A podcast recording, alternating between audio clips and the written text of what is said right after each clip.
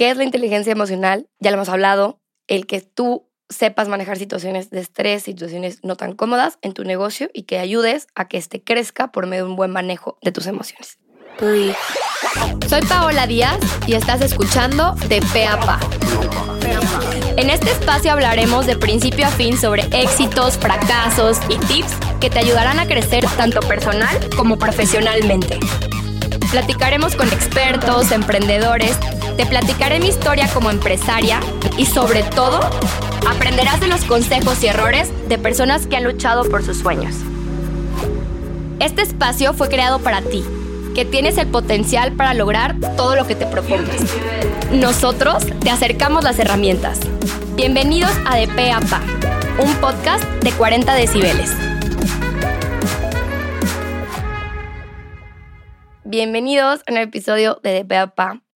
El día de hoy quise volver a tocar ese tema de la inteligencia emocional porque creo que es fundamental para que como líderes realmente logres regular tus emociones. Y les voy a decir algo, siempre es importante que sepas no llevarte hasta el límite. Y justo ahorita lo estamos platicando, hablábamos del burnout. En este caso, te diría, el límite es donde tú escuches a tu intuición, ¿sí? Si tú no te estás sintiendo bien, a lo mejor ese momento que quieres tener la plática fuerte con tus socios no es el mejor momento. A mí me pasa mucho que soy bien acelerada y digo, no, ahorita o nunca. Y luego tenía mi speech muy bien preparado, pero las emociones me ganan y termino diciendo las cosas en otro tono que no era el mejor. Entonces, te sugiero que analicemos cómo mejorar esta, esta capacidad de comunicación y esto va a ayudar a que tengamos un mejor rendimiento y tengamos una mejor convivencia con todos los demás, ¿ok? Entonces ahí les van los cinco tips del día de hoy. Analiza qué tan buena es tu relación con tu equipo de trabajo, ¿ok? Recibir feedback no es siempre lo más chido, la verdad. ¿Por qué? Porque cuando, no sé, tú te pones, te voy a inventar, ¿no? Te pones un vestido que sabes que se ve bien, le preguntas a 20 personas, ay, ¿te gusta cómo me veo? Y tú vas a querer recibir ese, ese feedback de que te ves muy bien, ¿no? Pero si tú no te sientes seguro con un vestido o un pantalón o lo que sea, no vas a preguntarle a tantas personas porque te sientes inseguro, ¿no? Es lo mismo que te pasa a ti con tu equipo de trabajo. Si yo, si yo ahorita te siento y te digo, a ver, vamos platicando con tres colaboradores o los que tú tengas y que nos den feedback de cómo creen que manejas las situaciones, va a ser importante que tú lo analices para que tengas mejor inteligencia emocional. Si te dicen, la verdad es que explota, es muy, es muy acelerada, es muy, em, a lo mejor muy dura, tú creerás que esos son eh, atributos positivos, pero a lo mejor tu equipo no lo percibe así. Y es algo que yo he estado trabajando en mí misma y decir, quiero escuchar cuál es la percepción de mi equipo hacia mí para a partir de eso trabajar, ¿sí? Y no quiere decir que vas a ser amigo de todos tus colaboradores, la verdad no, puedes mantener esa línea entre tus colaboradores y tú, pero eso no quiere decir que vayas a ser alguien déspota, alguien grosero, alguien que no apoya a su equipo, ¿sí? Lo importante es que ese ambiente laboral esté cómodo y que realmente con pequeños detalles hagas la diferencia, ¿sí? O sea, puede ser saludar a todos en la mañana cuando llegas eh, o antes de pedirles algo, siempre decirles que hicieron bien y, y darles esa palmadita en la espalda, creo que está padrísimo. Punto número dos. Ten empatía con los que te rodean. Cuida tus palabras al hablar. Este punto, la verdad es que me lo debería tatuar yo, porque muchas veces el tono en el cual decimos las cosas cambia el contexto al 100% de lo que estamos tratando de transmitir. Eh, obviamente se van a presentar conflictos, desacuerdos que vamos a tener que resolver sobre la marcha, pero lo más importante es no pensar que tú siempre tienes la razón, ¿sí?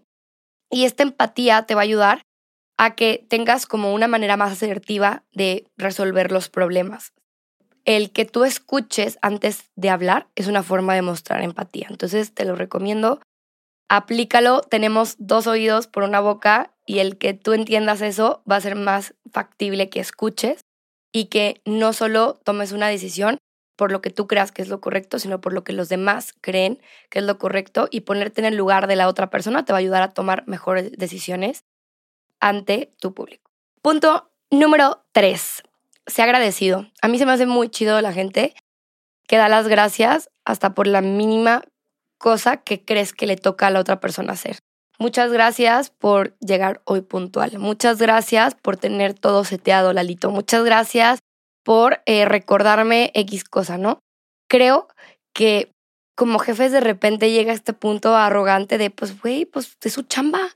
Sí, pero por algo lo están haciendo en la mejor actitud y es muy diferente hacer las cosas con una actitud negativa positiva. Entonces tenemos que agradecer constantemente, ¿no? Entonces, cuando ponemos el foco en todo lo que hace la gente mal, neta, no la vamos a pasar muy estresados. Pero ¿qué pasaría si inicias tu día y decir, hoy voy a ser súper agradecido con todo lo que está pasando a mi alrededor? Gracias porque no está lloviendo y ni, ni fecha de lluvias es, ¿no? Pero queremos ser positivos, ¿cierto? Pero el momento que cambies tu chip va a ser mucho más probable que realmente eh, las, las cosas salgan de mejor manera y vas a estar mucho más agradecido con todo lo que te está a tu alrededor y también con los que te rodean y contigo mismo. Literal, comenzar a practicar el agradecimiento en nuestras vidas va a ayudar a que encontremos soluciones que no veíamos y literalmente vamos a desenvolvernos mucho mejor en el ámbito laboral. Punto número cuatro. ¿Cómo reaccionamos ante el fracaso, no? Siempre sentimos que es una derrota, siempre de que es, es tu culpa, tú no lo hiciste. Y realmente eh, algo que aprendí esta semana pasada fue, tú no eres mejor que el líder menos desarrollado de tu organización. O sea, si tú tienes personas que no han desarrollado su liderazgo, es porque tú no eres un buen líder. Si las personas están cometiendo errores que trabajan contigo constantemente, es porque tú no le has sabido enseñar a esa persona cómo hacer su trabajo de manera correcta. Entonces, empieza por analizar que ese error empieza en ti.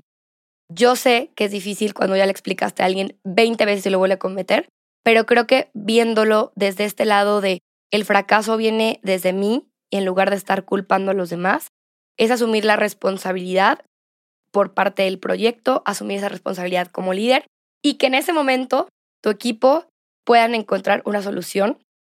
Y muchas veces son faltas de comunicación, no tanto en la ejecución, y eso ayuda a resolver los conflictos de manera correcta en lugar de llegar con el látigo a todo el tiempo, ¿no?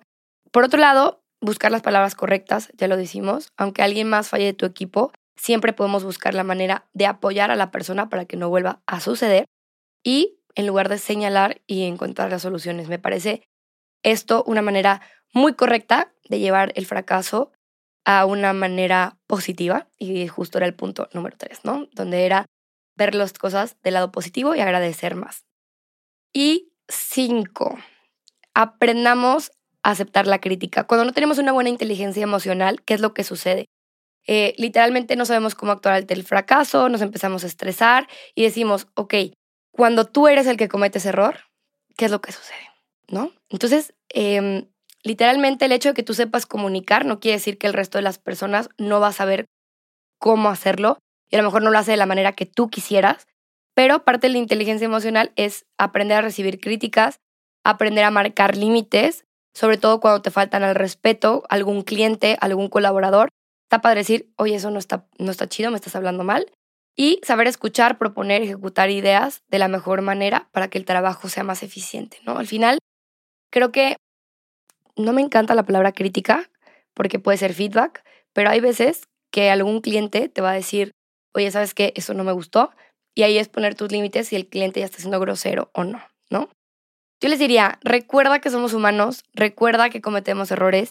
Lo importante es reconocer eh, al otro como alguien que va a ser un ser humano que va a aprender a escuchar y ser empáticos es la llave para abrir muchas puertas, ¿no? Entonces, intenta cambiar tu mindset el día de hoy, decir, a ver, cuáles son los puntos más importantes de eh, tener inteligencia emocional. Y yo les diría, antes de enojarnos, porque yo también me pasa esto, y, y antes de caer en crisis de que ya estamos en otro nivel energético negativo, les diría, respira profundo, recuerda que hay maneras correctas de comunicarnos y hay maneras correctas también de solucionar los problemas. Entonces, espero que te haya gustado mucho este episodio de inteligencia emocional.